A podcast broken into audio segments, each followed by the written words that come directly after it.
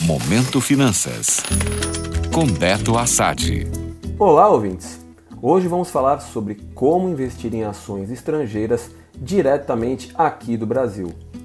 O mês de setembro trouxe uma grande novidade para o pequeno investidor. A partir do dia 1 deste mês, ficou mais fácil de se investir num instrumento financeiro chamado BDR. E o que seria isso? As BDRs são certificados que representam ações de empresas negociadas em outros países.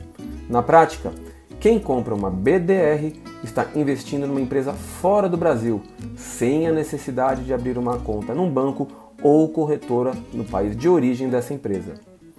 O problema era que até setembro deste ano, o programa de BDRs era disponível apenas para o chamado investidor qualificado, ou seja, aquele que possui pelo menos um milhão de reais em investimentos.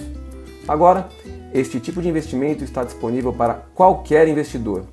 Faltam apenas alguns ajustes a serem feitos pela Bolsa Brasileira sobre quais mercados internacionais poderão ser negociados pelo público em geral. Também serão definidos os tamanhos mínimos de investimento em cada BDR disponível no mercado brasileiro. Isso deve ocorrer, segundo a própria Bolsa, até o final de outubro.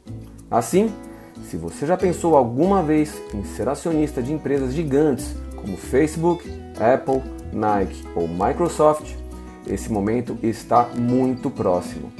Esta é uma grande oportunidade de diversificar seus investimentos. Gostou?